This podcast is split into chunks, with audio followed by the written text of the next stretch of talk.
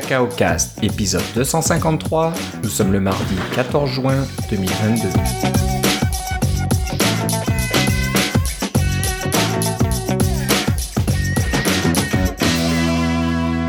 Bonjour et bienvenue dans ce nouvel épisode de Cacao Cast. Comme d'habitude, Philippe Casgrain est avec moi. Comment ça va, Philippe? Ah, ça va très bien. Et toi, Philippe? Bah, Ça va très bien.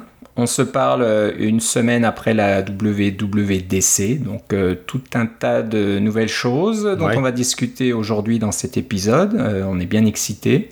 moi, j'ai passé la semaine sur mon divan, en fait, à regarder des vidéos. C'était plus confortable pour moi de, regarder des vidéos sur, le, sur mon Apple TV et, ma et mon téléviseur et d'avoir mon ordinateur sur mes genoux pour prendre des notes.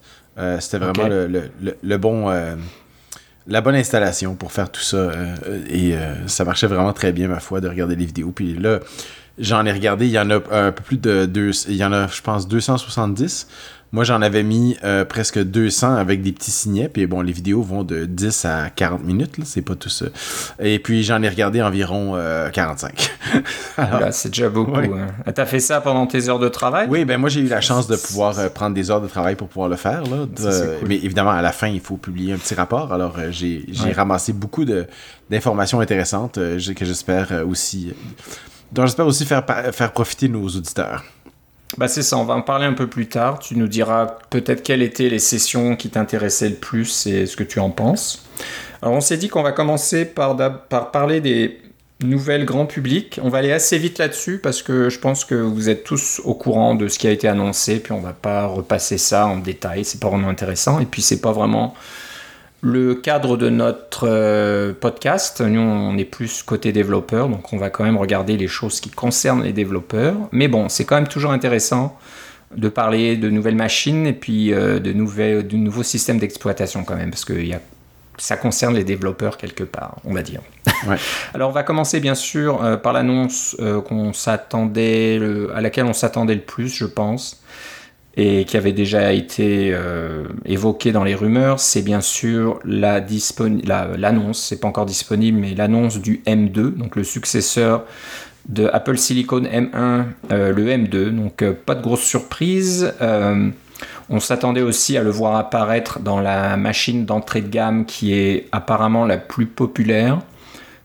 Pense qu'Apple vend beaucoup beaucoup de MacBook Air, donc c'est intéressant pour eux d'avoir une machine renouvelé, rafraîchi euh, pour euh, en vendre tout un tas euh, cet été, puis surtout à la rentrée avec les étudiants qui et d'autres, mais les étudiants sont bien sûr une bonne, un bon marché pour le MacBook Air, j'en sais quelque chose.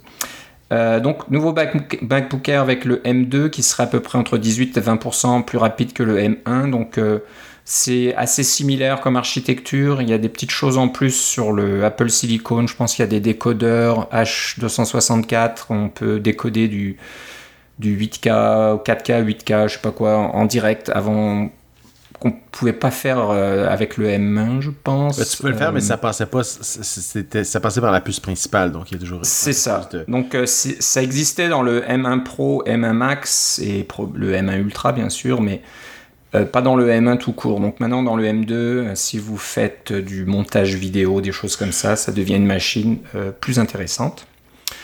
Le design a été mis à jour, ça ressemble un peu plus à un iPad Pro ou le nouvel iPad Air. Donc on vient maintenant à ce design avec les bordures plates. on a perdu la forme en, en pointe qu'on avait avant avec le, MacBook Air. Donc ça c'est terminé, maintenant c'est l'épaisseur est la même euh, d'un côté à l'autre du MacBook Air. c'est comme un plus petit MacBook Pro finalement.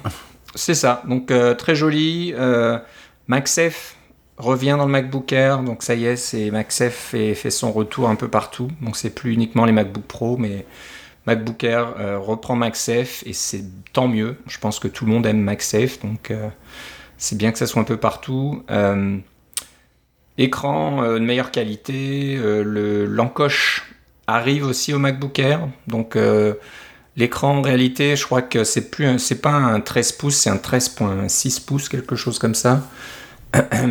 mais voilà, ça donne une plus belle résolution d'écran. En en incluant l'encoche et en ayant la barre de menu qui est au niveau de l'encoche tout en haut. Donc le reste de, l'écran est disponible pour les applications. je ne sais plus à quelle résolution, mais très bonne résolution. Je pense que ça fait du 5K. Ça, doit être quelque chose comme ça, je suis bien d'accord. Donc ça a l'air une, une, machine intéressante, un peu plus de couleurs. C'est pas aussi fou que le l'iMac 24 euh, pouces, euh, mais bon, un petit peu plus de couleurs qu'avant. Euh, y compris ce, je me rappelle plus du nom, mais c'est cette espèce de bleu, bleu foncé là qui devrait intéresser peut-être certains, qui rappelle un petit peu le MacBook noir en plastique de l'époque. Euh, donc, euh, ça va. C'est une, bonne mise à jour. Le prix un petit peu plus cher parce que le MacBook Air M1 est toujours dans la gamme. Donc, si vous voulez vraiment le moins cher du moins cher, le M1 est toujours disponible et c'est toujours une bonne machine. Oui, on parle de euh, simplement. on parle d'environ 20% de plus de performance. Alors oui, c'est non négligeable, mais le M1 est déjà tellement plus rapide que votre autre, votre autre portable que c'est c'est très bien. C'est Il n'y a pas de souci. Ouais. Ouais, Donc le M2 n'est pas du tout une obligation. faut pas, si vous avez un M1, il faut surtout pas se sentir obligé de, de dépenser de l'argent pour avoir le M2. Euh, ça vaut pas le coup du tout. Euh, mais si vous passez euh, d'une ancienne machine et que vous voulez faire un peu plaisir, avoir un, look un peu plus moderne, le, MacBook Air M2 est, sympathique. Mais le M1 fonctionne très bien aussi. Donc ça c'est un petit peu le, un, survol rapide du MacBook Air. Une autre machine qui a été euh, mise à jour avec le M2 et qui étonne un peu plus euh, le monde, c'est le MacBook Pro 13 pouces. Alors, pas le 14 pouces, c'est le 13 pouces qui est toujours au catalogue, qui contient toujours euh, la barre. touch bar touch bar en haut, donc euh, elle existe encore. Euh, je pense que c'est le Magic Keyboard, je pense, donc le clavier est, de bonne qualité, mais voilà, il y a, c'est toujours le même que le MacBook Pro 13 pouces euh, M1 qu'on avait vu avant, c'est qui a été mis à jour en même temps que le MacBook Air M1. C'est fondamentalement la même machine, mais avec un M2 à l'intérieur. C'est ça, mais elle commence, cette machine commence à avoir une place un petit peu euh, particulière dans la gamme. On, se demande si ça vaut vraiment le coup ou pas. Peut-être qu'elle est légèrement moins chère, mais. ça vous donne un MacBook Pro qui est moins cher que les 14 pouces et 16 pouces, en gros. C'est ça, mais maintenant le MacBook Air, euh, avec son M2, là, commence à un petit peu euh, taper à la porte en disant bah, est-ce que vous avez vraiment besoin d'un MacBook Pro 13 pouces? Quand moi je suis déjà là, je fais 13,6 pouces j'ai pas le touch bar, euh, j'ai peut-être quelques petites choses en moins, peut-être un port en moins ou deux, encore j'en suis. Et il n'y a pas de ventilateur dans le MacBook Air, alors pour ce qui est de, de faire de la performance de façon plus soutenue, c'est mieux d'avoir un MacBook Pro. C'est ça, c'est ça. Mais voilà, après, le MacBook Pro 14 pouces, c'est pas loin non plus. Alors c'est sûr que c'est un M1, mm. euh, mais c'est un M1 Pro euh, au minimum. Donc, M1 Pro Max même. Mais là, on, augmente de gamme de prix substantiellement. On augmente de prix substantiellement. Donc, c'est voilà, c'est quelqu'un qui veut une machine. Je pense que le MacBook Pro a quand même sa place pour quelqu'un qui voudrait faire, disons, du montage vidéo en 4K avec un écran externe. Euh, et utiliser cette machine-là comme le cœur de son système. Euh, et puis, euh, il voudrait avoir de la performance. ce MacBook Pro-là, 13 pouces, a toutes ces, ces capacités-là. Et puis en plus de ça, si vous décidez de faire du montage vidéo sur la route, eh bien, vous avez quand même un, très bon écran de, très bonne qualité et le touch bar va vous, va vous être très utile quand vous allez faire ce genre de, d'opération-là. Parce que c'est, vraiment dans ce genre de, contexte que le touch bar vraiment a son. a, sa, raison d'être, à mon avis. Ouais, ouais. Euh, à voir, c'est sûr. si, si Apple euh, je dis montage vidéo, mais ça pourrait être montage audio aussi. C'est un peu le même principe. Mais n'importe quoi qui manipule des gros fichiers euh, de façon soutenue, là, euh, MacBook Pro, c'est pas mal ce que ça vous prend. Puis peut-être que vous n'avez pas euh, nécessairement le budget pour faire ça avec des, des, MacBook Pro 14 ou 16 pouces, qui sont des machines quand même substantiellement plus dispendieuses. peut-être que vous voulez équiper une flotte, peut-être que c'est une classe qui, veut, qui, va être, qui va utiliser ces ordinateurs-là avec des, des écrans externes. C'est euh, tout à fait raisonnable de penser que le, le MacBook Pro 13 pouces rentre très bien dans, ce, dans le domaine de l'éducation aussi. C'est sûr qu'on peut faire une économie d'échelle. Et puis, il est, moins fragile que le R, à mon avis. Oui, au niveau de la c'est possible aussi. Et donc, si Apple le garde toujours au catalogue, c'est qu'ils ont une bonne raison. Ils ne garderaient pas une machine qui se vend pas. Donc, euh, c'est une machine qui devait bien se vendre euh, jusqu'à maintenant. Donc, ils veulent la garder et puis la rendre plus attrayante pour en vendre plus. Donc ces deux machines seront disponibles à la commande ce vendredi. donc on enregistre le, le, 14, là dans trois jours, le 17 juin. Vous pourrez commander ces deux machines, je crois, qui devraient être livrées la semaine suivante, si je dis pas de bêtises. donc voilà, ça arrive vite. Donc c'est le moment de, de, préparer euh, son compte bancaire et s'assurer qu'on a assez d'argent si, si vous vous intéressez.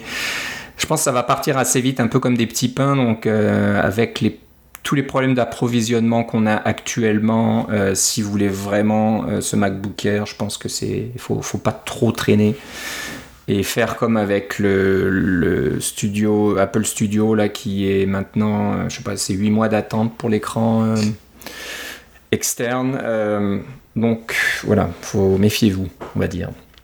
Donc voilà, ça c'était euh, nouveauté matérielle. Euh, bien sûr, on a commencé avec iOS 16, qui est donc annoncé aussi, qui sera disponible cet automne avec les nouveaux iPhone, iPhone 14, bien, bien certainement. la grosse nouveauté, on va dire, qui intéresse le grand, grand public, c'est de pouvoir euh, paramétrer et personnaliser son écran euh, de démarrage, son écran d'accueil, et puis aussi l'écran euh, quand l'iPhone est, bloqué. Et oui, je pense qu'on peut dire comme ça, l'écran verrouillé.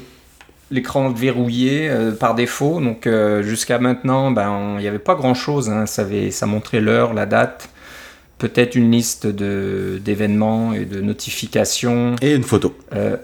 Euh, et voilà, un fond d'écran, et puis voilà, rien de plus. Donc maintenant, euh, ben, il y a toujours un fond d'écran, mais un fond d'écran un petit peu plus euh, évolué. Et qui peut changer selon l'heure selon de la journée ou selon votre, votre humeur, des choses comme ça? C'est quand même assez, assez, assez bien. Ouais.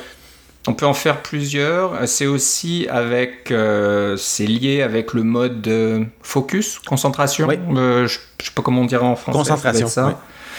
Euh, donc vous pouvez avoir votre mode personnel, votre mode travail, votre mode bah, concentration, là, vous voulez travailler sur quelque chose. Ne pas déranger, quelque chose comme ça. Pas déranger tout ça. Donc ça, c'est intéressant euh, de, pouvoir euh, changer votre écran de verrouillage et de démarrage en fonction de ça aussi. Donc changer la photo. Hein. Si, si au travail, vous voulez pas montrer la photo de, vos enfants ou de votre chien, euh, vous pouvez montrer une autre photo, je sais pas moi, d'un produit vendu par votre compagnie. ça fera toujours plaisir à votre patron s'il voit ça. Euh, donc c'est intéressant parce que l'iPhone va détecter les formes et les, visages ou les personnes sur la photo, puis faire un petit découpé euh, de cette personne-là et de, pouvoir afficher les, informations comme la, date, l'heure, derrière euh, la silhouette, on va dire, de, la personne qui est sur, sur, votre photo. Donc ça donne un petit effet de profondeur qui est bien sympathique. Apparemment, ça se fait automatiquement. Euh, on peut rajouter des complications euh, qui se. Ouais, c'est ça, des petits modules là. Ouais, qu'on peut écrire en Swift UI, donc euh, comme les complications que vous avez sur votre Apple Watch, de, pouvoir les mettre aussi sur vos écrans comme ça. Donc les applications tierces y auront accès. Donc vous pourrez avoir, je sais pas moi, des, des, informations de votre application favorite sur vos écrans de démarrage et de verrouillage. Et les euh, notifications sont présentées euh, de façon un peu différente, là, euh, c'est-à-dire qu'au lieu de remplir votre écran et de recouvrir la photo, elles vont plutôt s'empiler en bas de l'écran. Et puis ça, c'est directement du, du du feedback de, des utilisateurs qui euh, on a remarqué, vous avez, peut-être remarqué, vous avez peut-être des gens qui sont comme ça, peut-être que vous faites la même chose. Euh, on place les icônes sur nos différents écrans du iPhone pour ne pas recouvrir la photo du fond parce qu'on aime bien regarder la photo du fond. C'est comme tu dis, c'est nos enfants, c'est notre chien, c'est notre maison, c'est notre, un paysage préféré, etc. Euh, et euh, on, on veut pas que les icônes soient par-dessus ça, on veut pouvoir voir cela. Donc euh, donc sur l'écran d'accueil, c'est la même chose. On veut on veut avoir le la, photo prend euh, est, plus proéminente. On ne veut pas toujours qu'elle soit recouverte de notifications. Donc, euh, je, trouvais que c'était un, un, petit design intéressant. C'est sûr que c'est pas une bonne utilisation de l'espace pour dire on veut maximiser l'utilisation du téléphone, mais c'est une bonne utilisation du téléphone dans le sens où on veut s'en servir pour voir les choses qu'on aime, mais pas toujours juste les notifications. c'est ça.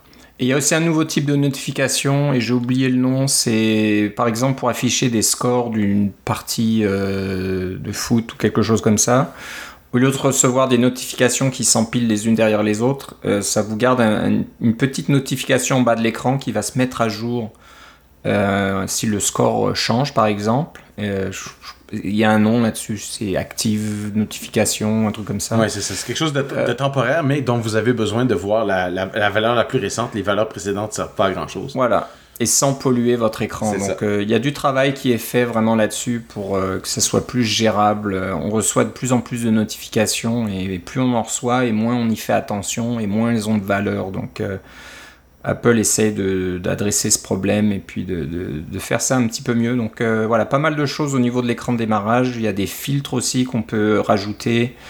Et puis apparemment les filtres sont euh, proposés un peu en fonction de la photo. Il y a un peu de, de l'apprentissage euh, euh, en profondeur là pour, pour choisir les bons filtres en fonction des photos et des sujets, des trucs comme ça. Donc c'est, intéressant. C'est, c'est pas un, petit truc qu'ils ont bricolé comme ça vite fait pour donner quelques quelques options supplémentaires. C'est vraiment une refonte de, de, l'écran de démarrage et l'écran verrouillé. Donc euh, intéressant, j'ai hâte de voir à, quoi ça ressemble. Euh, une petite chose que j'ai trouvé intéressante, c'est que l'application Apple Fitness est maintenant disponible pour iPhone. Donc plus nécessaire ou obligatoire d'avoir une Apple Watch pour euh, faire des, des workouts. Alors, je ne sais pas si on peut vraiment faire des workouts, mais l'application fitness va compter vos calories, vos pas, etc. Donc, euh, je crois qu'il y a quand même certaines limitations. On ne peut pas faire tout ce qu'on peut faire avec une Apple Watch. Euh, non, vous n'avez pas les minutes d'exercice, puis vous n'avez pas les, euh, les se lever, là. Fait que vous n'avez pas des C'est ça, hein. je crois qu'on a juste les calories, mais il doit y avoir peut-être des choses supplémentaires, mais bon, c'est, je, ne l'ai pas vu vraiment en détail, j'ai pas trop regardé, donc euh, intéressant pour euh, ben, les gens comme nous euh, qui sommes assez assez sérieux au niveau Apple Fitness et qui, suivons un petit peu nos calories et, tous les jours, donc et, l'avancement de, nos cercles, donc ça peut être intéressant donc pour ceux qui n'ont pas d'Apple Watch de, de, mettre un petit peu un, pied dans, dans ce monde-là. Donc à suivre. On vous en reparlera quand on aura installé euh, iOS 16 et puis euh, qu'on pourra jouer un petit peu avec ça. Bon, quelque chose moi qui m'a vraiment qui m'a vraiment surpris et puis j'avais du mal à comprendre ce que c'était exactement, c'est la nouvelle version de CarPlay. Dans iOS 16. Donc on s'attendait à bon, CarPlay, euh, tous les, toutes les versions d'iOS, ça s'améliore un petit peu, il rechange un petit peu l'écran, principal, euh, certaines options s'ajoutent, etc. Il donne accès à plus de types d'applications, des choses comme ça. Ouais, ouais. Donc euh, là, ouais, bon, c'est rien d'intéressant. Puis là, on nous montre CarPlay, mais sur plusieurs écrans déjà. Donc c'est plus juste un seul écran, c'est tout un tas d'écrans dans une voiture, mais y compris euh, des écrans qui affichent des informations de la voiture. Donc ça, c'est vraiment une grosse nouveauté côté CarPlay, parce que jusqu'à maintenant, CarPlay n'avait pas d'intégration avec la voiture haute, euh, ça montrait juste ce qu'il y a sur votre iPhone. Audio, Ouais, à part le système audio, voilà. Donc ça montrait juste des informations de votre iPhone, mais rien d'autre. Donc maintenant, euh, dans cette version-là, et on la verra apparemment d'ici la fin de l'année prochaine sur des véhicules, euh, Apple a montré une diapo avec... Oh, il y avait quoi Une douzaine de marques automobiles dessus? Y compris euh, Polestar. J'étais un peu étonné, ce Polestar, c'est la... C'est la filière électrique de Volvo. La filière électrique de Volvo, et je pense qu'il marche avec Google, avec euh, Android. Alors je suis un peu étonné, est-ce qu'il y aura deux options? Est-ce qu'ils vont laisser tomber Android et passer chez CarPlay? Euh, À voir de plus près, ça, ça, ça, va être intéressant. donc ça monte maintenant la, vitesse de votre voiture, vous pouvez commander le chauffage, euh, ça montre euh, la charge de votre batterie, ça, ça montre tout un tas de choses. Il y a une intégration poussée maintenant avec le véhicule. Euh, donc, est-ce que c'est un peu un résultat de ce fameux projet Titan dont on entend parler depuis quelques années maintenant chez Apple, la fameuse voiture Apple? Est-ce que c'est ça Titan? Est-ce que c'est une version de CarPlay avec une intégration euh, profonde avec euh, plusieurs véhicules? Ou est-ce que on a laissé tomber Titan et puis on a gardé le côté CarPlay? Euh, Est-ce que c'est une question de temps? Il y aura toujours une voiture Apple avec CarPlay, mais ça arrivera. Moi, ce que je comprends pas là-dedans, c'est que si on n'a pas, de, téléphone de téléphone intelligent, que ce soit un iPhone ou Android, qu'est-ce qui se passe sur ces écrans oui. C'est ça, c'est ça. Donc ça, c'est l'autre partie qui est pas claire. C'est voilà, est-ce que pour démarrer votre voiture, euh, vous avez besoin de votre iPhone? Sinon, euh, voilà, il y, a, plus, la voiture n'a plus de cerveau. Elle a juste le moteur, des pédales, un volant, mais il n'y a rien vraiment qui va vous donner des informations et puis euh, un peu piloter et configurer votre voiture. J'ai hâte d'en savoir, savoir plus, donc euh, attendez-vous à avoir pas mal d'annonces l'année prochaine de, constructeurs qui vont commencer à parler de, de CarPlay dans leur voiture. Donc, euh, est-ce qu'il y a une version embarquée maintenant d'iOS dans les voitures, CarOS ou quelque chose comme ça Ce serait pas impossible. Donc euh, j'étais un peu étonné qu'il fasse, qu'il parle de CarPlay sans en dire plus. Hein. On, voit juste des écrans jolis, on peut vraiment personnaliser euh, ce qu'on voit devant, euh, devant soi, devant le volant. on peut voir l'itinéraire GPS, on peut voir tout un tas de trucs, changer les couleurs, changer les formats, et, etc. intéressant. Je crois que j'ai entendu parler Frédéric je, pense qu'il disait qu'il y aurait aussi une sorte de personnalisation pour les fabricants de voitures.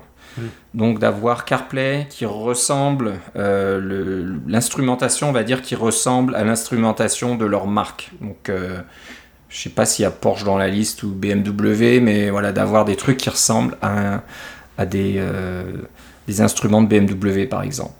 Bon, il se passe beaucoup de choses euh, autour de la voiture là chez Apple, c'est sûr, maintenant on le sait. Euh, donc ça, ça, va être intéressant de voir à quoi euh, ça ressemble. Et... Tout, le monde sait de toute façon que les voitures qu'ils vont faire chez Apple, ça marche, ils marchent bien en Californie, mais nulle part ailleurs. C'est un petit peu ça, ouais. C'est un peu ça avec Tesla aussi, quelque part. L'autopilote fonctionne très bien en Californie. Ouais, lance-moi pas sur l'autopilote. Je, suis tellement pas convaincu que c'est une technologie qu'on va voir de l'autre vivant parce que c'est tellement. Oh. Euh, il y a tellement de, risques associés à ça et puis de, de légalité et des choses comme ça que je, tant que les routes seront pas construites pour ça, à mon avis, ça n'aura pas de. Ça ouais, c'est possible. Ça sera... tant qu'on construit des routes pour ça, tu aussi bien de faire des rails de chemin de fer. C'est, c'est, ouais, c'est, ça a plus d'avenir en effet que, que, les routes. Prendre des technologies connues. Qui fonctionnent bien. Ça. Euh, bon, ça c'était iOS 16. Encore, on, fait un survol très rapide. On va pas vraiment parler de tous les, petits détails. Euh, dans l'application message, etc., il y a tout un tas de trucs qui, changent. Euh, bon, WatchOS 9, WatchOS 9 a été aussi annoncé, on s'y attendait. Euh, des nouveaux cadrans, donc euh, ben, ceux qui aiment le choix euh, vont être contents. Là, il y a 4-5 cadrans supplémentaires ont, l'air sympas. Il y a un système de détection de fibrillation ventriculaire. Merci Philippe de m'avoir donné la traduction officielle de AFib. Il, parlait de AFib. Mm. Bien sûr, les Américains, ils aiment bien. c'est peut-être pas les seuls, mais ils aiment bien utiliser des, des, des comment on appelle ça des, des mots euh, des, des raccourcis oui c'est ça des raccourcis etc donc au lieu de dire articular euh, fibrillation on dit AFib voilà euh, et donc voilà c'est une condition cardiaque particulière qui peut être détectée par les Apple Watch avec WatchOS 9 je ne sais pas quelle version de l'Apple Watch de la 6 ah il faut la 6 donc Parce que la, la 6 a le senseur pour ça et puis la 3 ah n'est plus vendue maintenant. Là. La, 3 n'est plus supportée par le dernier euh, OS. Ouais, ouais. Donc euh, voilà, moi j'ai la série 4. Donc euh, je pense pas avoir des soucis cardiaques, mais bon, si ça commence à m'inquiéter, il va falloir que je pense à mettre à jour ma montre. Mais ma série 4 fonctionne très bien, la batterie est toujours très bonne, donc je sais pas, j'arrive pas à me décider de la changer si elle fonctionne bien. Au niveau des. Euh, juste rapidement sur iOS, euh, on avait j'ai dit pour ma WatchOS qu'on laisse tomber la série 3. Alors la 4, tu vas pouvoir utiliser WatchOS 9. Euh, mais iOS 16 laisse tomber les iPhone 6S qui étaient quand même vendus depuis 2014. Et puis aussi les iPhone 7. la, série des iPhone 7, même le, grand iPhone 7. donc ça vous prend un iPhone 8 ou plus. Et aussi euh, ne supporte plus les iPods.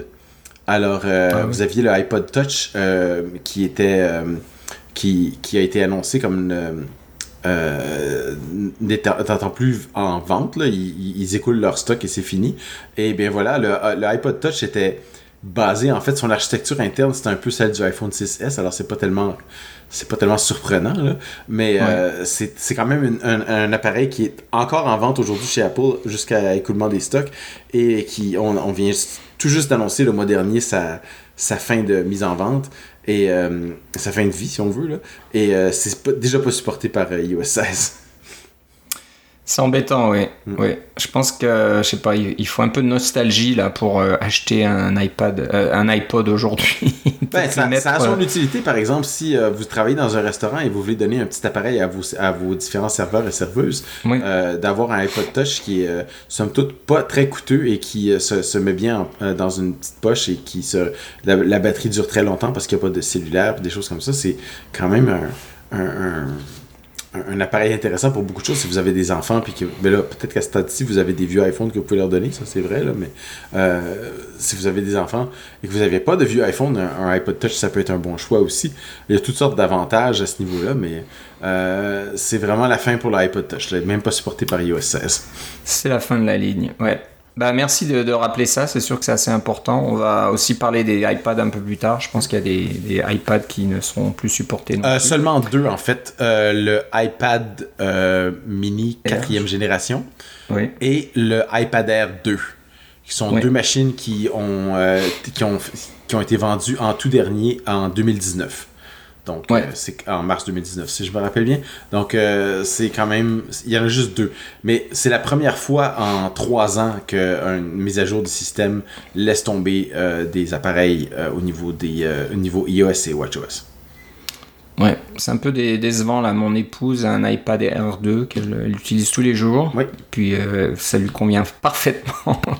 Mais voilà, bientôt là, plus de mise à jour, ça va être un petit peu. Elle va rester sur iOS 15 ça va pas la gêner longtemps parce que si je j'imagine que tu es peut-être dans la même cas que moi, mais si c'est pas moi qui fais les mises à jour, c'est jamais mis à jour des fois. Oui, mais il va, continuer d'avoir des mises à jour de sécurité. Écoute, il y a eu des mises à jour de sécurité de iOS 12 qui est plus supporté depuis euh, 3 ou 4 ans. Enfin, qui est plus. Qui est plus dans les, appareils qui supportent iOS 12 euh, sont bloqués à ce seul là depuis 3 ou 4 ans. Il y a encore des mises à jour de sécurité pour iOS 12. donc ça va, ça, va continuer à ce niveau-là. Ça, c'est clair. Là. Ouais. Mais si vous avez un appareil qui est sur iOS 13 ou 14, je vous conseille de le mettre sur 15. Euh, parce que n'importe quel appareil qui est sur 13 ou 14 peut aller sur 15. Euh, comme ça, vous, avez, euh, vous allez avoir vraiment les dernières versions de tout le plus, le plus longtemps possible. Ok, bonne idée. Donc on parle d'iPad, parlons de iPadOS 9 aussi. maintenant, j'ai pas mis le numéro de version, mais. Ah, c'est 16. Ah non, c'est 16. Hein. Non, c'est WatchOS qui est à 9 et iPadOS euh, tvOS aussi est à 9. Hein. Ok, oh là là, pourquoi faire simple? On devrait leur donner des noms comme macOS. Bah ça ou euh, je sais pas ou alors mettre le même numéro pour tout le monde et puis on n'en parle plus ou mettre l'année. Ils, ils, veulent pas mettre l'année, ça je sais pas c'est il y a, d'autres compagnies. Ça vieillit mal de mettre l'année, en fait, parce que ça te force à mettre à jour à tous les ans, puis dès que l'année change, ton, ton, truc est définitivement plus bon, là, fait que... Ouais, mais ça serait tellement plus simple pour tout le monde. Enfin bref. Euh, iPadOS, euh, grosse nouveauté, on va dire, c'est le multitâche. Donc, toi, tu as un iPad Pro, tu pourras probablement en parler mieux que moi. Moi, j'ai pas d'iPad. Euh, des fois, j'utilise un petit peu celui de mon épouse, un vieil iPad Air 2, là, mais bon j'ai l'impression que la gestion du multitâche a été est toujours problématique. Hein. Euh, on n'a pas bah, jusqu'à maintenant, euh, Apple n'avait pas trouvé la bonne façon de gérer plusieurs applications, comment passer de l'une à l'autre. J'ai vu tout un tas de revues. Euh, de, personnes qui ont essayé les différentes versions d'iPadOS dans le passé, se dire oh là là c'est compliqué, il faut se souvenir de tout un tas de manipulations pour euh, faire apparaître le dock, pour choisir une nouvelle application, pour la glisser sur la droite, sur la gauche, etc. Ça a l'air un peu compliqué, peut-être que ils, exagèrent un peu et tu me diras si c'est vrai ou pas.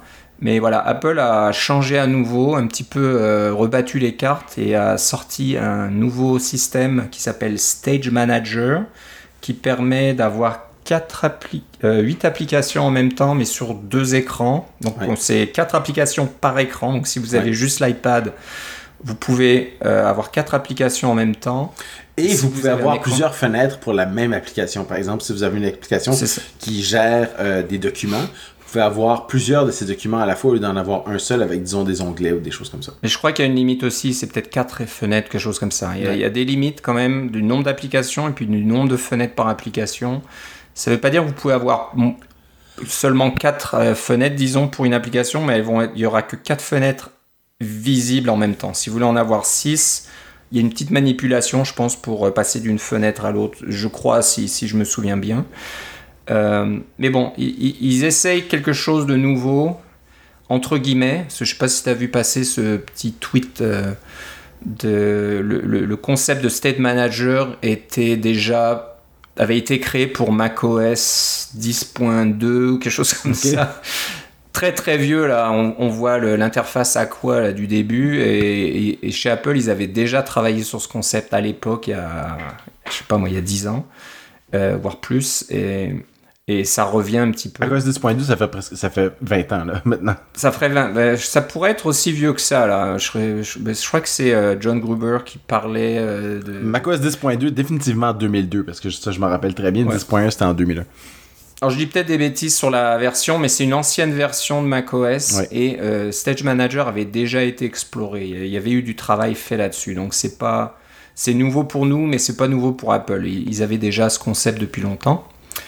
Euh, donc voilà, je sais pas toi, qu'est-ce que tu en penses euh, Si tu penses que la, gestion d'applications de, multiples jusqu'à maintenant a été compliquée ou pas Et est-ce que Stage Manager va améliorer les choses? Je pense que pour les utilisateurs euh, ordinaires de tous les jours qui, aiment utiliser leur iPad, le fait qu'il y ait une application à la fois, c'est d'une grande simplicité et ça a facilité la démocratisation. De, de l'iPad et l'utilisation par monsieur, madame, tout le monde. Mais les utilisateurs qui s'en servent vraiment de leur iPad, euh, pas de façon professionnelle, mais disons, euh, oui, ça, mais euh, disons qui sont des. Le, terme anglais, c'est power user, les, des utilisateurs de, euh, très fort sur leur iPad. Euh, ils, aiment bien le, multitâche sur iPad. Ma fille se sert de son iPad continuellement pour faire toutes sortes de choses, que ce soit des dessins, des notes, des travaux, des euh, ou de, la visualisation de, d'images et de vidéos. Et puis, elle est très, très adepte à utiliser le multitâche. Donc, quand on, quand on le, le le comprend bien et qu'on a pris quelques temps pour apprendre comment ça fonctionne, ça fonctionne bien. Mais il y a une courbe d'apprentissage non négligeable. Je pense qu'avec Stage Manager, ils veulent aplatir cette courbe d'apprentissage-là pour qu'une personne puisse être euh, très productive assez rapidement. Et aussi, si on s'en sert pas de l'iPad pendant quelques jours, quelques semaines, qu'on a un peu oublié les gestes et les petits, les petits trucs, euh, ah, il faut faire glisser depuis le haut, il faut faire glisser depuis le bas, des choses comme ça, euh, on peut se retrouver très très facilement avec Stage Manager parce que tout est un peu euh, à l'écran. Et puis le paradigme des fenêtres qui sont une, une à côté de l'autre et une par-dessus l'autre, c'est quelque chose qu'on connaît depuis très très longtemps avec les ordinateurs qui, ont, qui, des fenêtres, en fait depuis le Mac en 84. Hein. Euh, donc, c'est quelque chose qui est très connu de, tout le monde.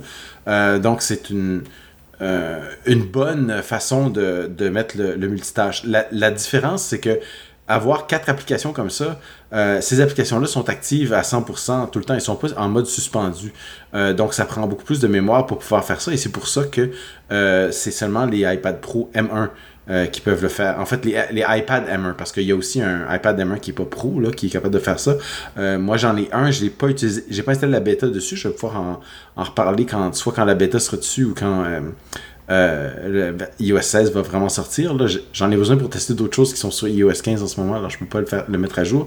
Mais j'ai aussi un iPad Pro première génération euh, 10.9 euh, pouces et celui-là est pas capable de faire la, euh, et sur lequel j'ai installé la bêta, celui-là est pas capable de faire le Stage Manager. Euh, c'est pas nécessairement relié au fait que euh, l'autre nouveauté, c'est la mémoire virtuelle. les, les iPads, en fait, tout appareil iOS jusqu'à jusqu'à aujourd'hui, euh, ne pouvait pas utiliser de mémoire virtuelle, c'est-à-dire utiliser une partie de son espace disque euh, sur le SSD, euh, qui est quand même très rapide et très proche du CPU et tout ça, comme, comme mémoire. mais maintenant, avec Stage Manager, ils vont pouvoir vraiment pouvoir utiliser cette, cette mémoire-là pour pouvoir garder les applications en vie beaucoup plus longtemps avant de les, de les mettre en, mode suspendu. c'est pas essentiel d'avoir la mémoire virtuelle parce que c'est seulement le Pro M1 qui peut faire la mémoire virtuelle. Le M1 normal ne peut pas la faire, mais les deux peuvent utiliser Stage Manager. Donc c'est pas relié l'un à l'autre, mais vous avez plus de performance avec le Pro M1. Ouais, donc intéressant tout ça. on, peut avoir des, fenêtres qui se chevauchent, un peu comme euh, sur le Mac. C'est quelque chose dont on n'a pas l'habitude sur euh, iPad. Ou, Windows, hein, parce qu'il y a bien des gens qui utilisent un iPad et qui ont un ordinateur Windows. Aussi, et euh, ça se chevauche, mais c'est, on peut pas avoir n'importe quelle taille de, fenêtre. Hein. Je pense que ça se, ça, se colle au fameux size class qu'on a dans, les projets iOS. Donc, euh, soit vous pouvez avoir euh, une fenêtre comme si c'était la liste, comme si euh, comme si c'était un split view, là, un tiers, deux tiers. Donc, soit vous voyez juste le 1 tiers, soit vous voyez, vous voyez le 2 tiers. Soit le 1 tiers étant l'équivalent du format d'un iPhone en mode portrait, et puis le 2 tiers étant l'équivalent d'un iPad en mode portrait. Au lieu d'être ça. Et là, vous regardez en mode paysage.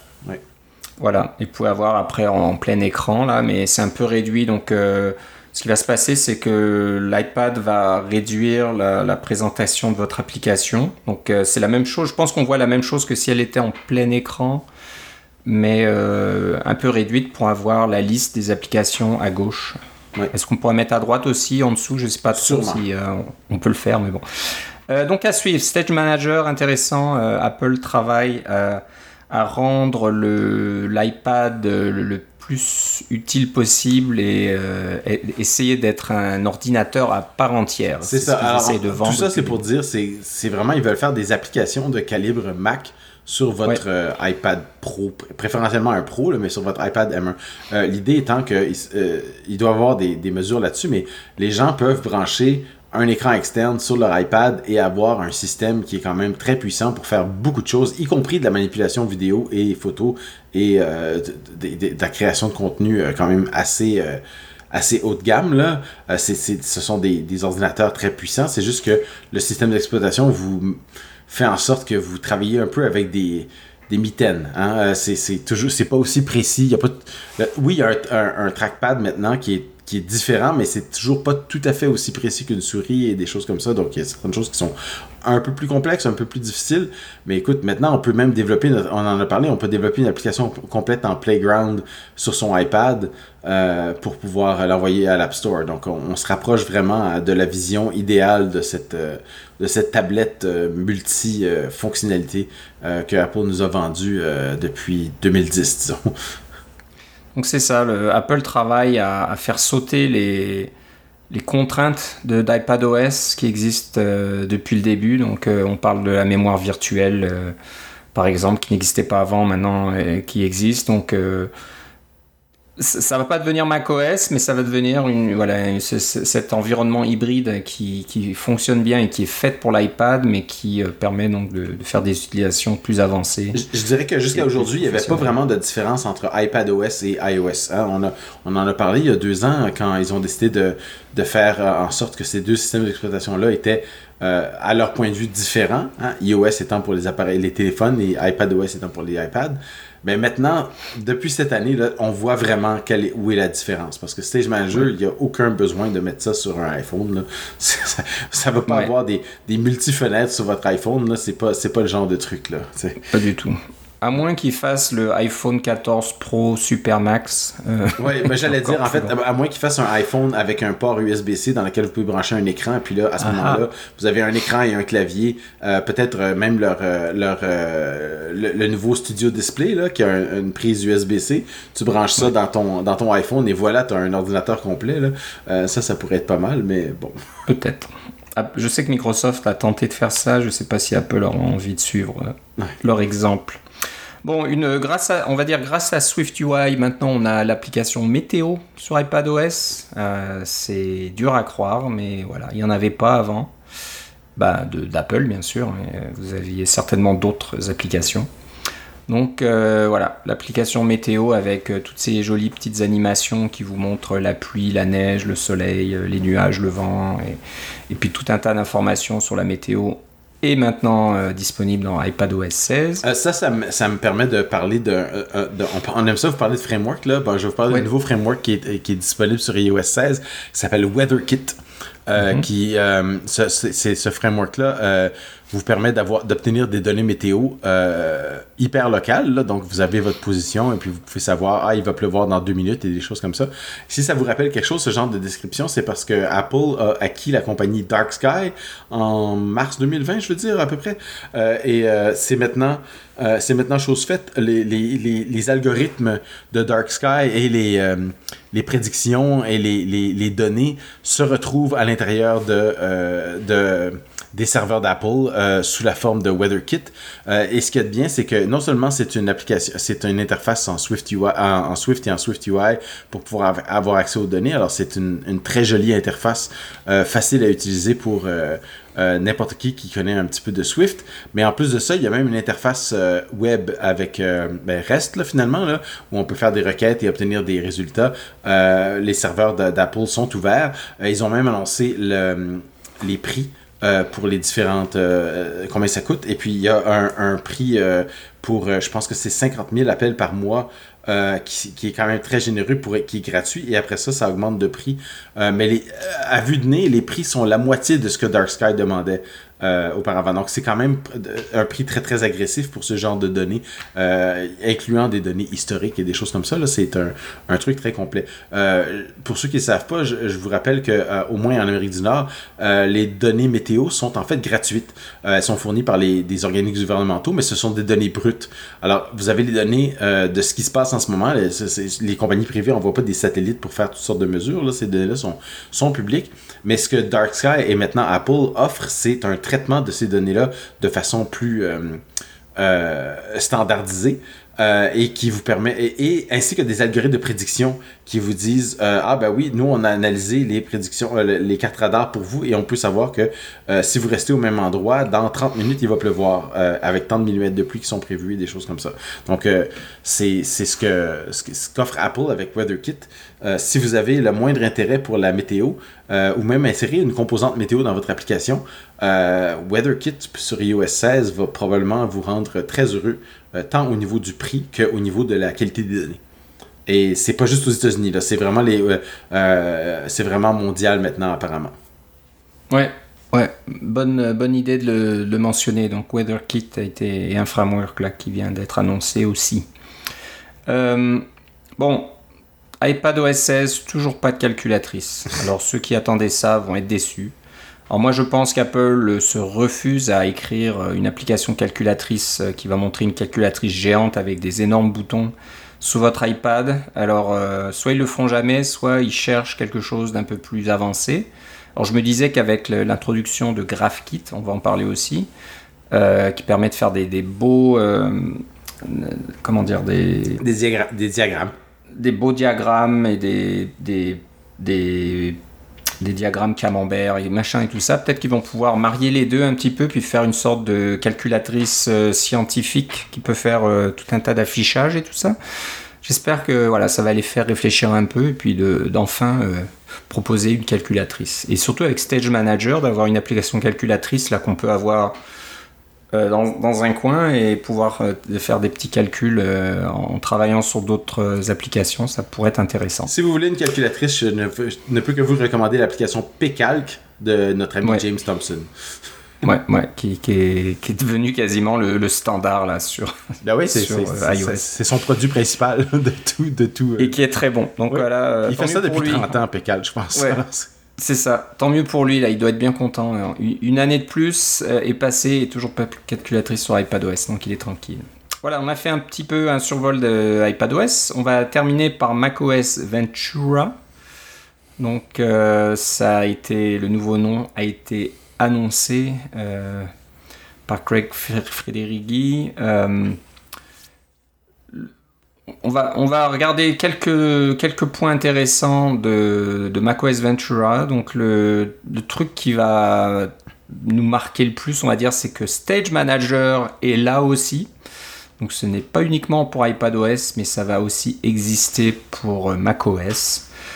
C'est un petit peu pour nettoyer l'interface. Euh, donc euh, Apple disait, ben, Ok, macOS, on a vite beaucoup de, fenêtres les unes sur les autres. On s'y perd un petit peu. Donc, euh, Stage Manager est une façon de nettoyer un petit peu tout ça.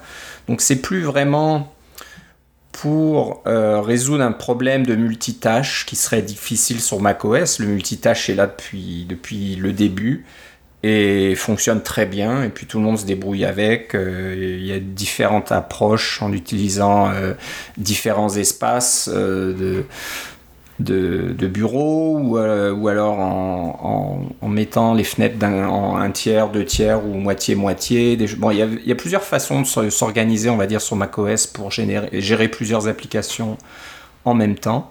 Mais Apple voilà, veut donner un petit coup de pouce et aussi euh, introduire Stage Manager sur macOS pour pouvoir faire le ménage sur votre bureau et d'avoir vos petites applications sur le côté et, euh, et, avoir les applications principales que vous voulez utiliser, puis pouvoir passer de l'une à l'autre. Donc c'est pas passer d'une application à une autre, mais c'est éventuellement passer d'un groupe d'applications à un autre groupe d'applications. Euh, à voir. J'ai hâte de voir à quoi ça va ressembler. Je pense que c'est euh, aussi relié au, euh, au, mode de concentration, là, dépendamment si vous êtes en mode, en mode travail, en mode perso, en mode vacances, etc. Là. Ouais. Ouais, je crois que c'est lié avec ça. Ça, c'est le bon côté, le mode concentration, est maintenant lié avec beaucoup de choses dans, sur les plateformes et, Apple. Et maintenant, sur iOS 16, macOS Ventura et PadOS 16, ce mode-là est accessible aux applications tierces. Donc, vous, pouvez, vous pouvez retirer des informations dans votre application et présenter, par exemple, euh, juste les. Euh, si vous avez une application qui présente plusieurs comptes pour différentes, euh, différents services, présentez juste ceux que certains à, l'utilisateur dans certains cas de mode de, de, de concentration, etc. Il y a tout un, API et une interface pour ça qui est fournie par le système. Donc c'est quand même assez bien. Ouais, ouais. Donc euh, voilà, Stage Manager sur macOS, est-ce qu'il y aura les mêmes genres de limitations? J'imagine mal. Euh, non, euh, en fait, macOS Ventura laisse tomber tous les Macs qui ne sont pas depuis, vendus depuis 2017. Alors, c'est. On, laisse tomber quand même pas mal de machines parce que là, le plus vieux qu'on avait avec macOS Monterey, c'était les, les MacBook Pro de fin 2013. Alors là, on, fait tomber 4 ans de plus de, machines. C'est assez dramatique euh, ce qui laisse tomber maintenant. Ouais, ouais. Là, ça fait mal. Alors, je sais... Enfin bref. je... je... sais pas trop pourquoi. Ça m'étonnerait que ce soit des raisons techniques, mais bon, on, on sait jamais. Il y a peut-être des choses. J'espère que c'est pas pour Stage Manager. Euh, ben, tu vois, les, les, les, euh, les, MacBook Pro 2015 avec le, ceux qui sont euh, Retina mais pas de Touch Bar encore, là, qui sont un peu le summum de, du, MacBook Pro ancienne génération avant les Touch Bar parce qu'ils avaient le bon clavier, des bons processeurs, des bons écrans Retina, etc. et pas de Touch Bar. Ben, ces MacBook Pro là maintenant, ils sont définitivement plus supportés par le, le, macOS. Ouais. Et j'en ai un à la maison, malheureusement. Ce sont une très bonne machine. Oui, ouais. oui je suis d'accord avec toi. Mais euh, ça, elles vont avoir euh, au moins 7 ans si c'est pas plus. là. C'est ça. Donc, euh, ouais, à garder en tête ça, tout, ces, toutes ces machines qui vont plus être supportées par macOS Ventura. une autre chose qui a été annoncée, c'est Apple Passkeys. Donc, Apple fait partie de ce consortium qui veut essayer de supprimer l'utilisation des mots de passe. Et bon, je suis bien d'accord avec eux c'est quoi cette organisation? Brio? Fido. Un truc comme ça. Fido, voilà, Fido. Euh, et euh, bah, c'est une bonne chose. Alors, euh, Passkeys, c'est un petit peu une gestion clé, clé publique, clé privée qui se fait plus ou moins automatiquement entre un site web et un appareil Apple, donc qui a, qui a cette enclave protégée donc pour pouvoir avoir accès à votre profil biométrique pour pouvoir euh, donc débloquer ou, accéder à un site en, mettant soit avec euh, Face ID ou avec votre empreinte digitale ou quelque chose comme ça. Donc, que tout ce mécanisme se fasse automatiquement pour que vous n'ayez plus à, je sais pas moi, à, venir avec un mot de passe que vous utilisez ailleurs ou un mot de passe facile à deviner ou que vous pouvez oublier ou qui peut être euh, volé, etc. Donc ça, a l'air d'être intéressant. Il faut que les sites web, bien sûr, euh, supportent Passkeys. Donc avec le, consortium FIDO, j'espère que ça va se faire. Ben, disons que Google, Microsoft et Apple se, font partie de ce consortium-là, ainsi que d'autres compagnies, mais au moins les trois grandes compagnies qui sont grand public en, en font partie ce qui arrive, c'est que quand vous créez un, mot de passe pour un site web, vous mettez un nom d'usager et un mot de passe, et eh bien le mot de passe, généralement, si, c'est bien fait, euh, c'est un, une version euh, encryptée, ben pas encryptée, mais disons euh, complètement. le, mot, le terme anglais c'est hash, je me rappelle pas qu'est-ce que c'est en français, mais c'est une version complètement démolie, un peu comme si on avait passé dans un hachoir à viande de, votre, de votre mot de passe qui est mis sur le serveur. Euh, et là, quand vous rentrez votre nouveau mot de passe, euh, vous rentrez votre mot de passe pour pouvoir vous brancher sur le site web, euh, ce mot de passe-là et le texte que vous avez entré est et euh, haché là, dans ce comme un hachoir à viande encore une fois. Et là, les deux sont on compare les deux, celui qu'on a euh, dans notre base de données et celui qu'on vient de créer. Et si les deux sont identiques, on permet à l'utilisateur de rentrer. Euh, il y a deux défauts dans ce système-là principaux. Le premier, c'est que ben, vous envoyez toujours votre mot de passe. Hein. C'est comme il y a, c'est pas c'est pas du clair. On espère que c'est avec un site web sécurisé. Alors c'est, déjà encrypté, mais vous en, il se trouve que vous envoyez toujours votre mot de passe à l'autre. Et en plus de ça, euh, il existe des, des, façons de faire pour euh, déhacher le, le, mot de passe, pour détecter, ah oui, ben votre mot de passe, si c'était ça, ça va donner ce, ce cette version hachée là. Euh, il y a des, des, ordinateurs qui se spécialisent dans la découverte de, de mots de passe faibles. Euh, grâce à ces affaires-là. Donc c'est ça qu'on c'est ça qu'on entend quand les, euh, les, les, différents sites web se font hacker et puis qu'ils ont on ramasse les, mots de passe. Là, c'est souvent ça qui arrive.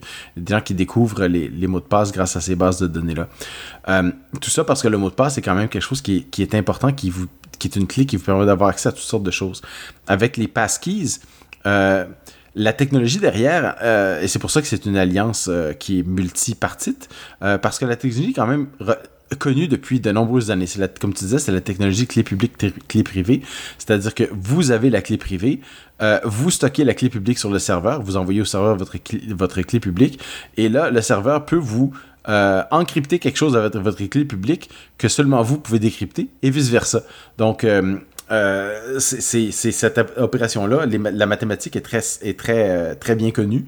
c'est très difficile de, de passer à travers et de décrypter ce genre de choses-là.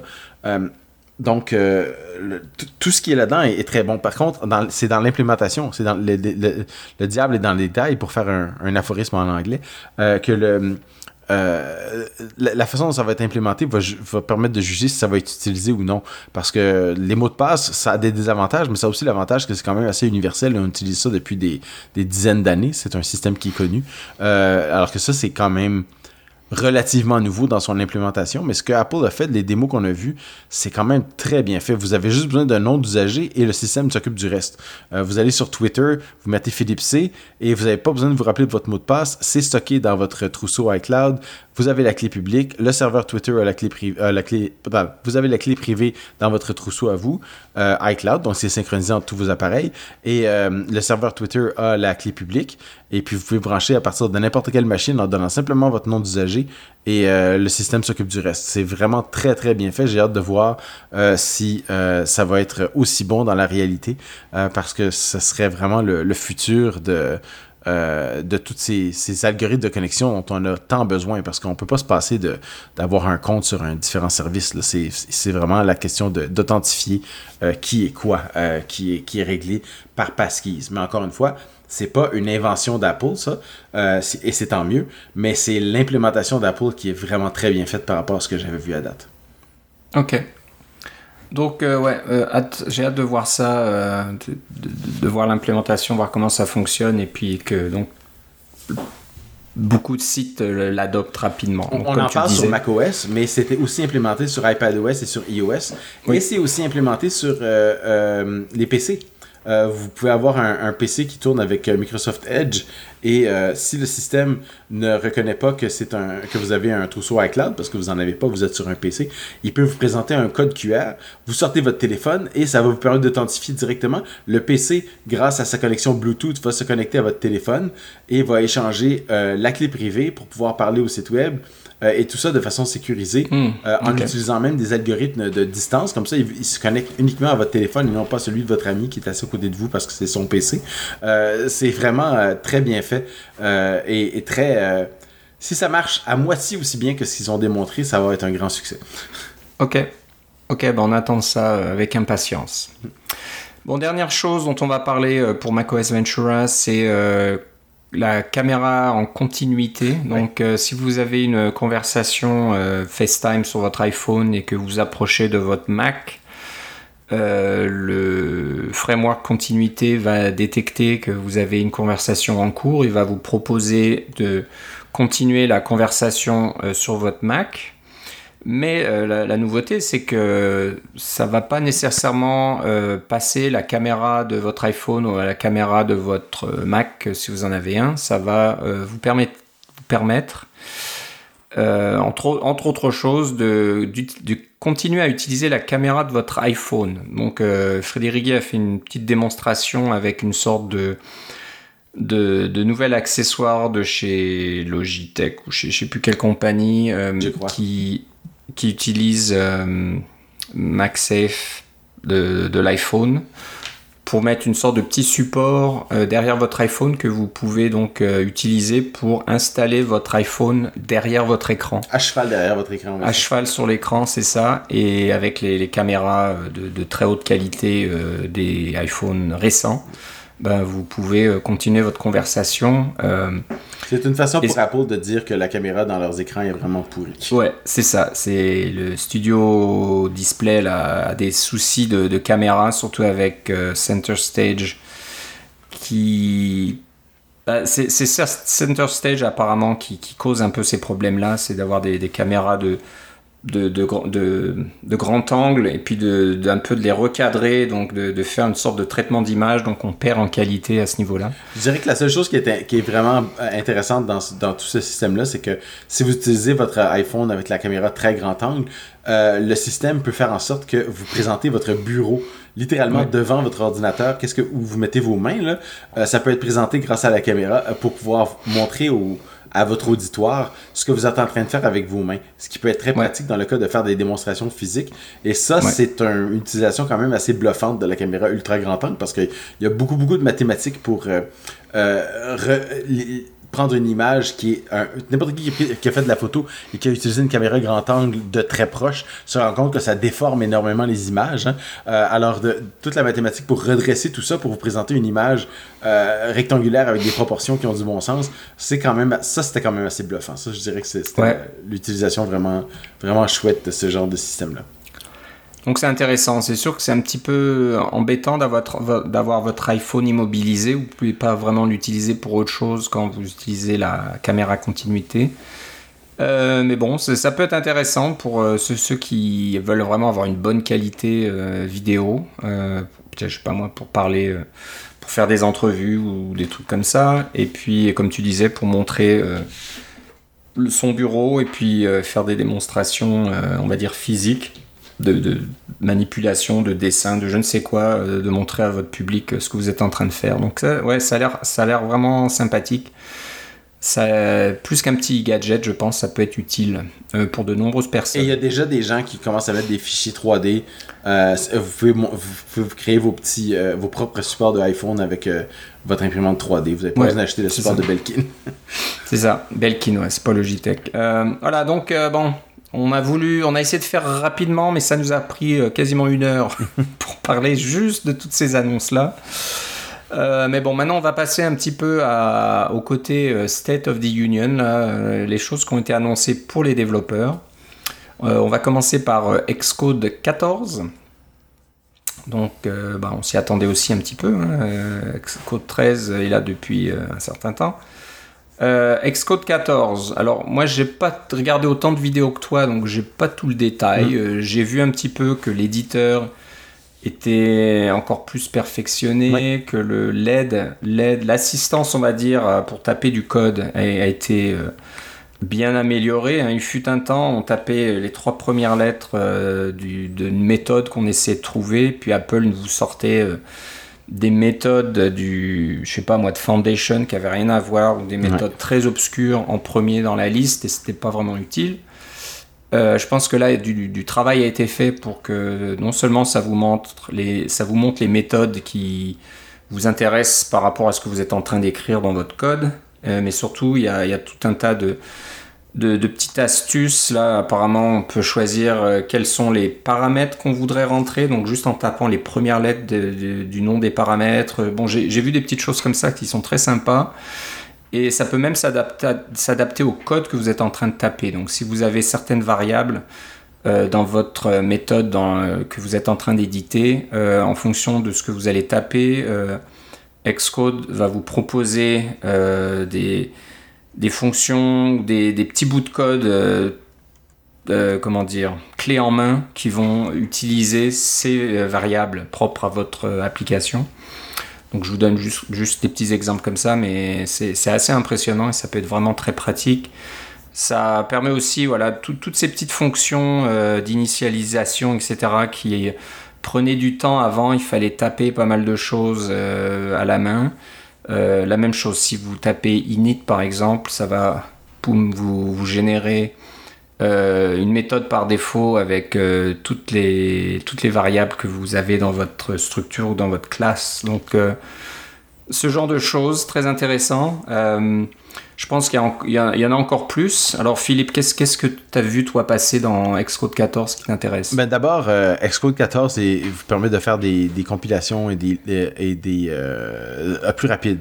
Euh, le compilateur est plus rapide et surtout le, linker, cet outil qui vous permet de, relier les différentes librairies ensemble pour faire un, un exécutable est aussi plus rapide, beaucoup plus rapide, des fois 20 fois plus rapide.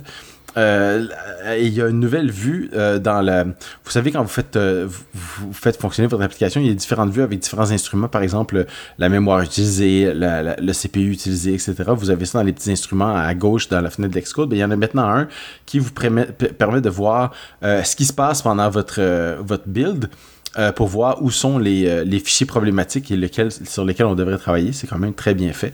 Euh, j'aime beaucoup que Xcode 14 est plus petit à télécharger. On parle de plusieurs gigaoctets encore, mais moins que les, moins que les, les, les 10 ou 12 gigaoctets des dernières versions. parce que simplement, maintenant, WatchOS et tvOS sont, sont facultatifs. Si vous en avez besoin, vous pouvez les télécharger dès que l'installation est terminée. Mais par défaut, ça vient simplement avec macOS et iOS maintenant, ce qui est quand même apprécié pour la plupart des gens. Euh, j'ai aussi remarqué que le fameux bitcode dont on a parlé euh, il y a très longtemps, euh, ce système pour pouvoir recompiler une, une, application de façon dynamique, le, le, bitcode est maintenant euh, obsolète. Euh, ça ne sera plus requis. Euh, c'est plus une technologie que Apple va suivre, va continuer d'utiliser. Et puis vont même vous, si vous envoyez des applications avec du bitcode à l'App Store, ils vont les, les, rejeter dans un avenir rapproché. tu as parlé de l'éditeur, etc., qui, qui, est un peu mieux.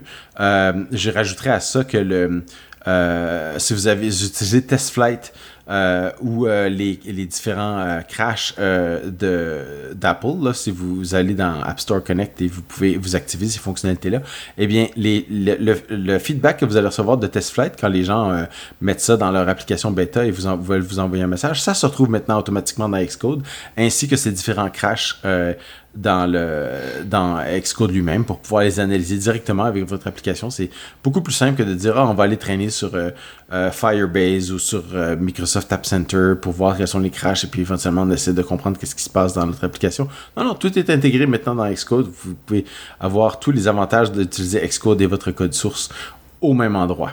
Et finalement, un petit détail, mais qui va faire plaisir à beaucoup de monde, euh, quand vous créez un icône pour votre application, plus besoin de mettre 36 différents icônes de différentes tailles à différentes résolutions.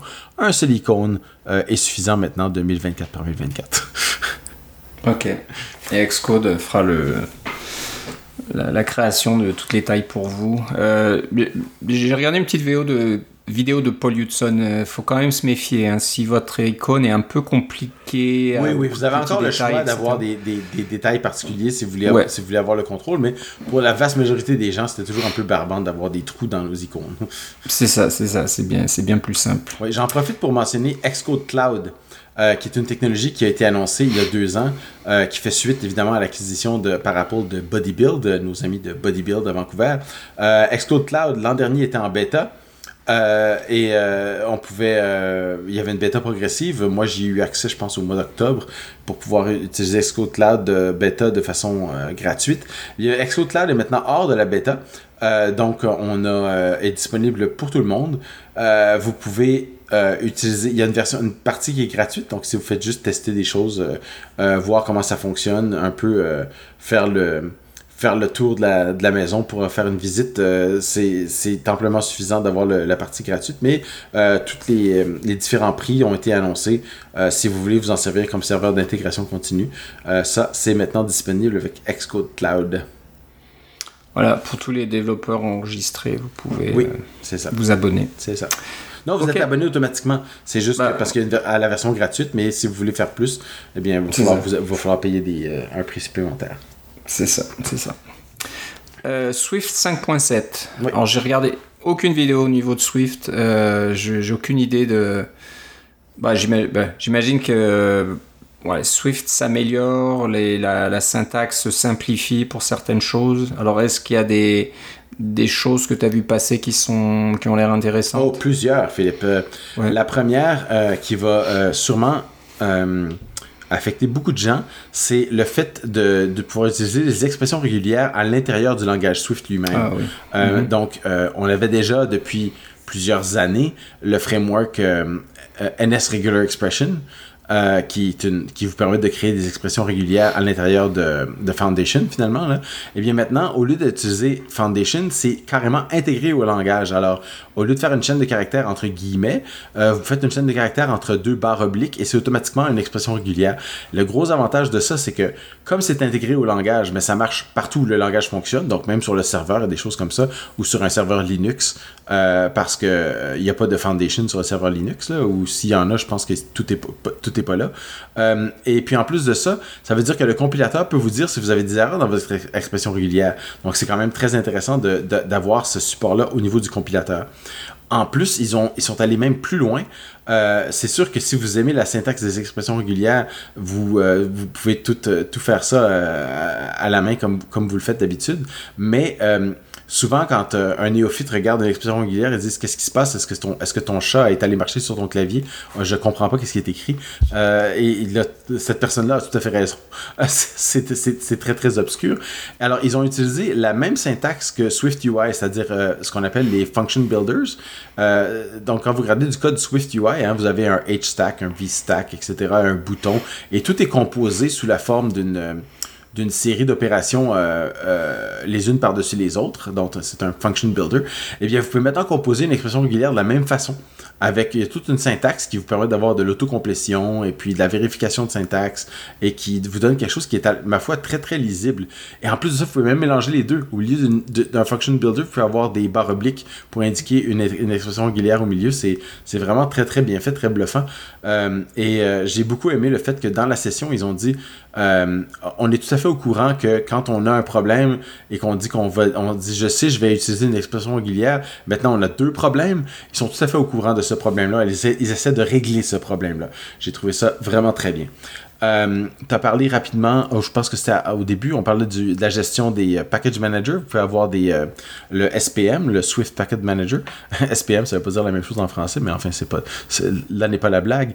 Euh, c'est pour, vous pouvez avoir maintenant des plugins intégrés à votre, à votre euh, paquet Swift qui vont pouvoir s'exécuter au moment de la compilation ou à différents moments euh, de la, du cycle de vie de votre application. Ça vous permettre d'avoir des packages qui sont plus dynamiques, qui peuvent même générer du code euh, pré-compilation, qui sont, c'est vraiment très très intéressant.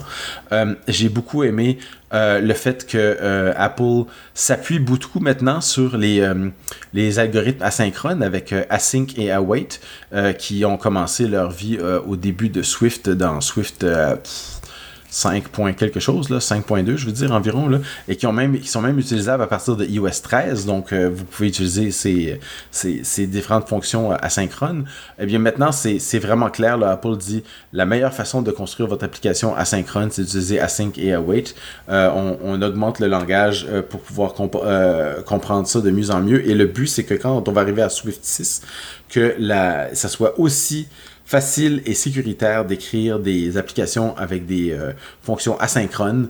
Euh, donc, on parle à un truc, on, envoie un serveur, on attend de réponse, ou on, envoie l'utilisateur, on, on, attend de réponse. N'importe quel truc asynchrone comme ça, qui est pas juste sur la, chaîne principale, ça, va faire partie du langage de façon vraiment complète. Ça, c'est le but pour Swift 6.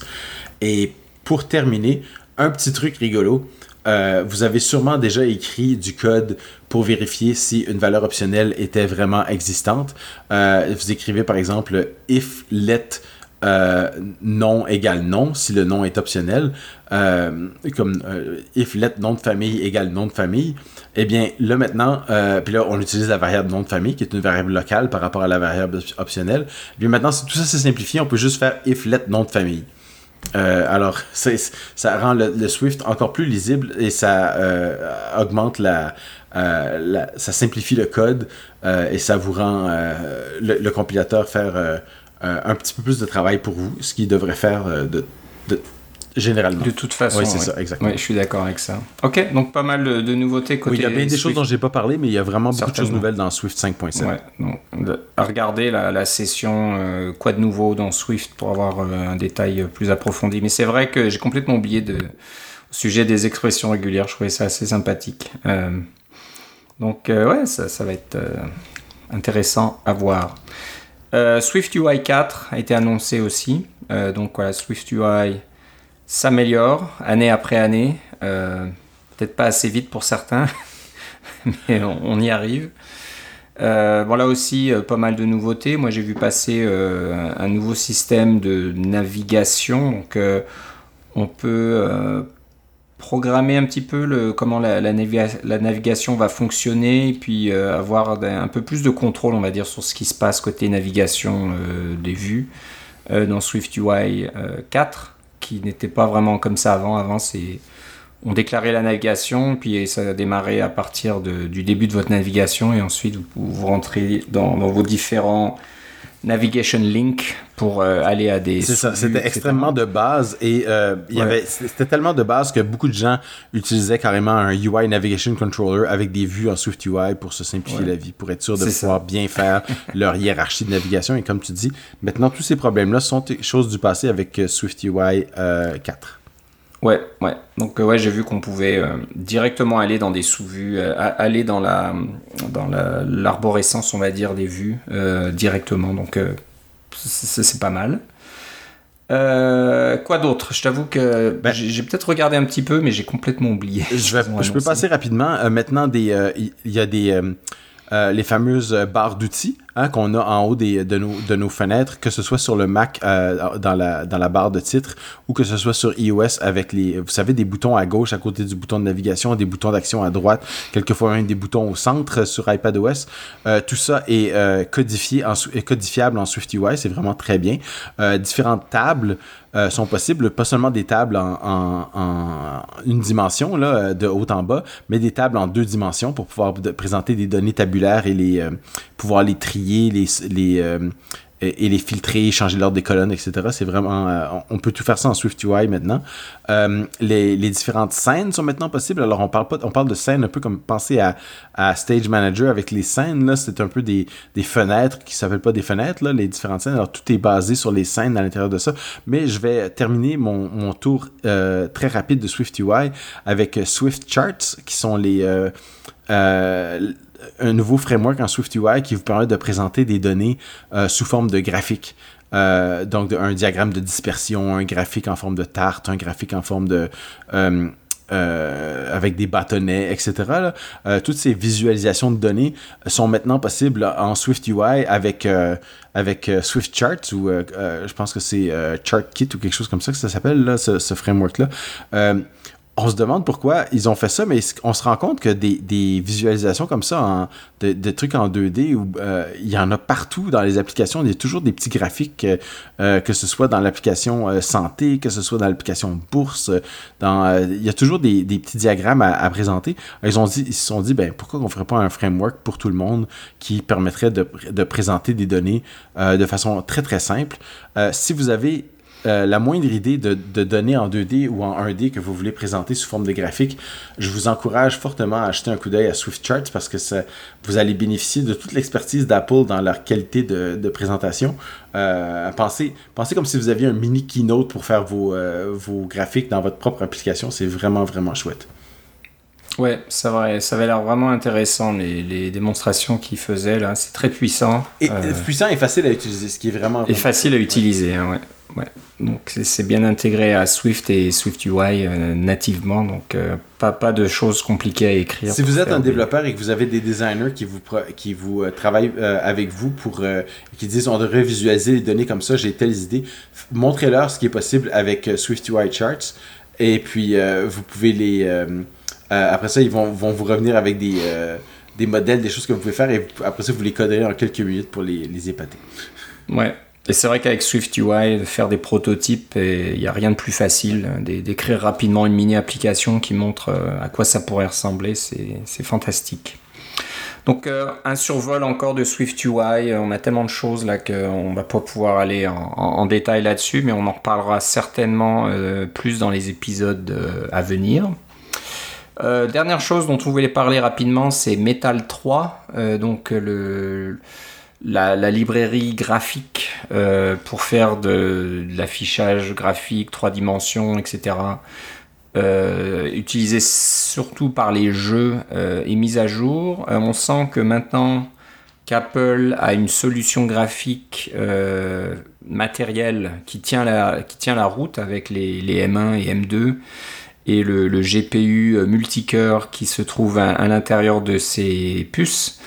Euh, on sent qu'Apple commence un peu à s'intéresser à la concurrence, hein, AMD et Nvidia qui ont aussi leurs solutions et leur librairie euh, pour, euh, pour gérer les affichages dans, les jeux vidéo.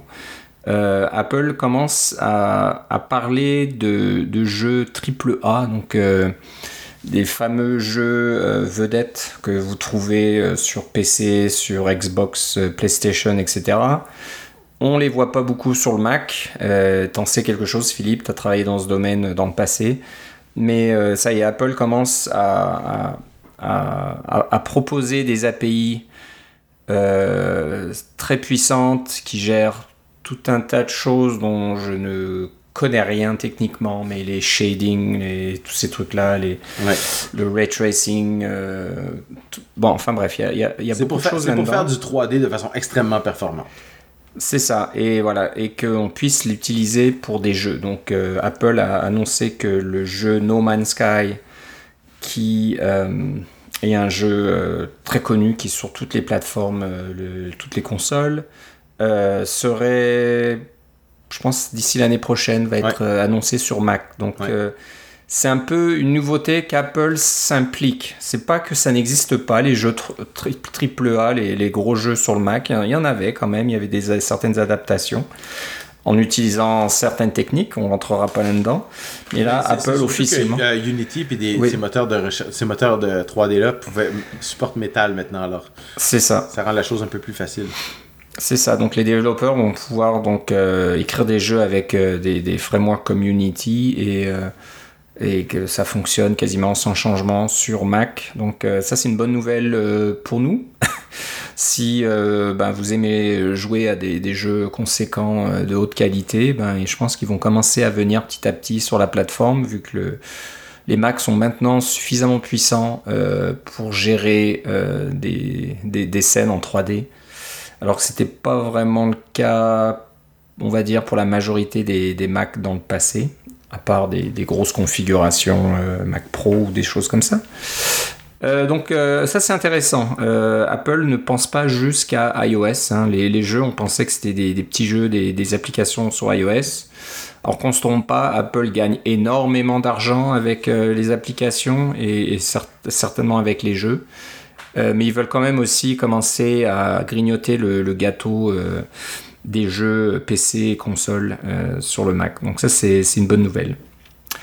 Bon voilà, on a fait le, euh, tour rapide aujourd'hui. Euh, c'est beaucoup de choses. Ça va certainement occuper beaucoup de développeurs cet été.